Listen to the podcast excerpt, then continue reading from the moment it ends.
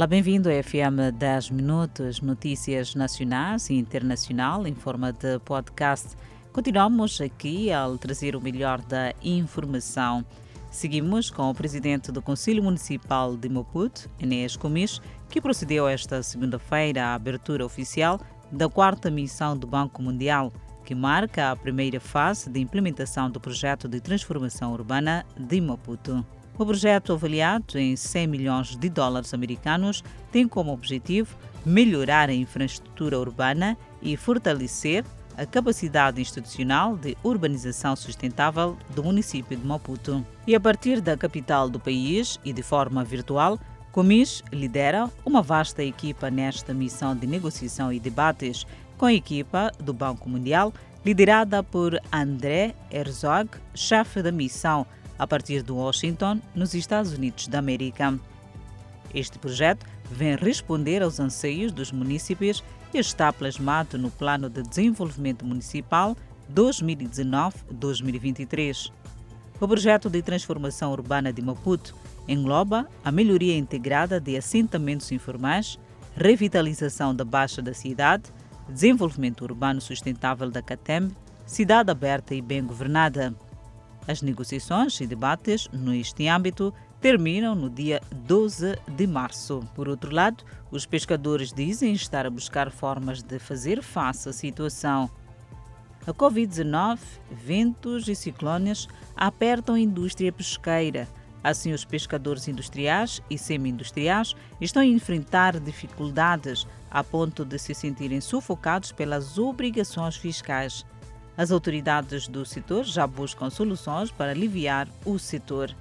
O diretor-geral adjunto da Administração Nacional da Pesca falou e disse, depois de uma reunião com pescadores de pesca, sob o lema Por uma pesca sustentável e resiliente às mudanças climáticas.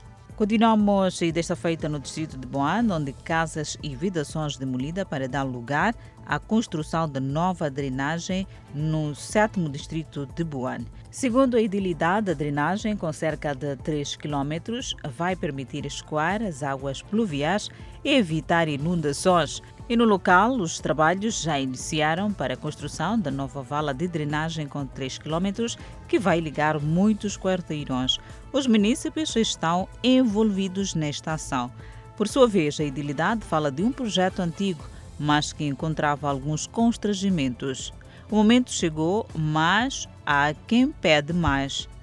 E estas ações do município de Boane estendem as vias de acesso também afetadas pela chuva. E seguimos com dois jovens que estão detidos na cidade de Maputo, indiciados de arrombar um PT da eletricidade de Moçambique. Um dos indiciados é funcionário da eletricidade de Moçambique e diz que estava apenas a fazer o seu trabalho. São jovens com idades compreendidas de 26 a 29 anos de idade. Caíram nas malhas da Polícia da República de Moçambique, na cidade de Maputo, porque foram flagrados a tentar invadir um PT.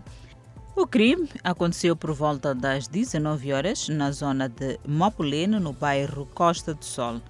Jovem funcionário da EDM trabalha há sete anos e diz ser eletricista. Com respostas baralhadas, não assume um arrombamento e diz que tratava de um trabalho rotineiro e pediu ajuda do seu amigo.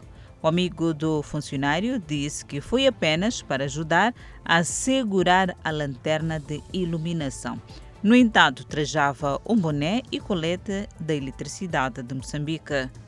A polícia na cidade de Maputo referiu que os indiciados não chegaram a consumar ação porque logo foram interpelados. Os indiciados estão detidos na 13ª Esquadra, na cidade do Maputo. Continuamos a olhar a criminalidade, mesmo roubo, mas dessa feita de viaturas. O posto policial de controle rodoviário de Nhongonhan, no distrito de Marraquém, interceptou uma viatura roubada no distrito de Marraquém. Aparato policial rigoroso. Assim é o ponto de entrada na Estrada Nacional número 1, onde o posto de controle rodoviário de Nhongonhan tem um roadblock. Fiscalização e sensibilização em paralelo. De recordar que foi em Nhongonhan, onde há uma semana foi interpelado um condutor que atropelou mortalmente uma cidadã em Inhambane e se colocou em fuga. Falando ainda da província de Inhambane, um incêndio que não causou vítimas humanas ocorreu sábado à noite e teve início na praia de Tofinho, na autarquia de Inhambane, tendo-se alastrado para as outras casas na praia de Tofo. Na verdade, são seis infraestruturas turísticas que foram destruídas pelo fogo.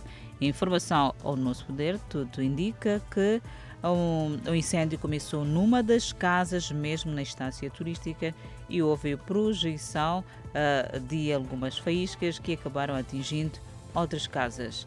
Gila Reis é membro da associação que zela pela limpeza e reciclagem dos resíduos sólidos na Praia de Tofo e devido à projeção de chama, os escritórios, armazéns da agremiação foram reduzidos a cinza.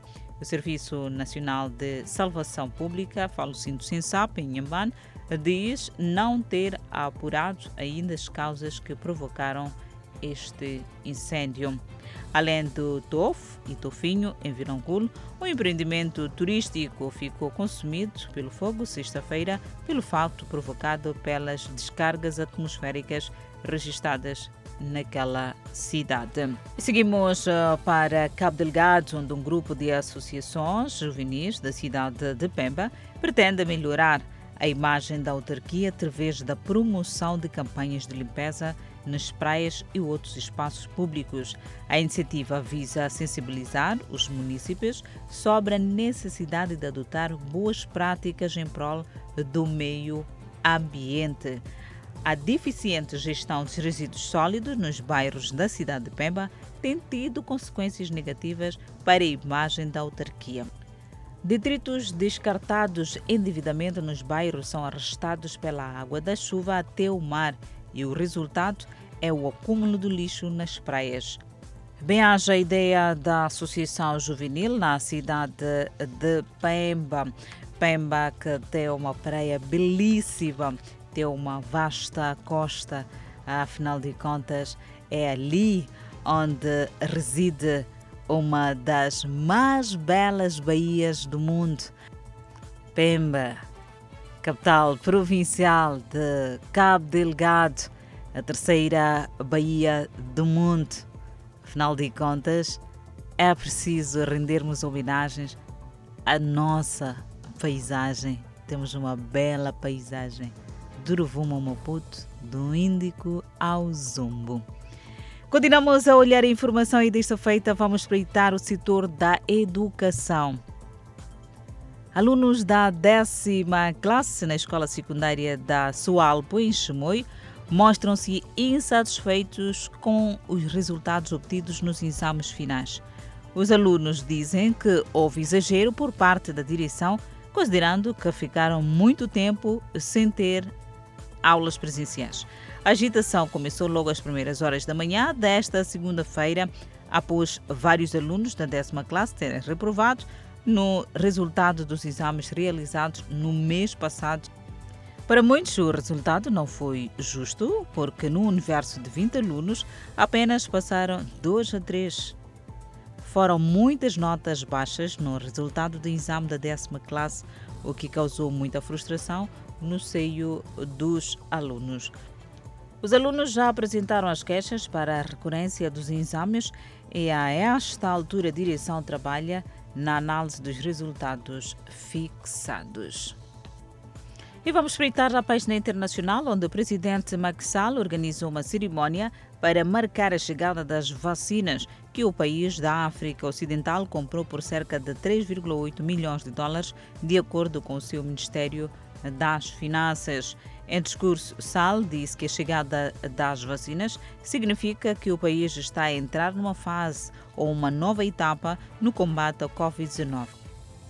O presidente senegalês anunciou que o país está em processo de compra de 6 milhões 790 mil doses para auxiliar o início de uma campanha de vacinação em massa no próximo mês, mas não especificou de qual empresa estas vacinas virão. O Senegal também espera quase 1,3 milhão de doses da vacina por meio da iniciativa COVAX da Organização Mundial da Saúde. E desta maneira colocamos ponto final ao FM 10 minutos. Obrigada pela atenção dispensada. Poderá acompanhar o desenvolvimento destas e outras notícias quando pontualmente forem 19 horas e 45 minutos. Adelaide Isabel e Clemente Carlos no Fala Moçambique. Até já.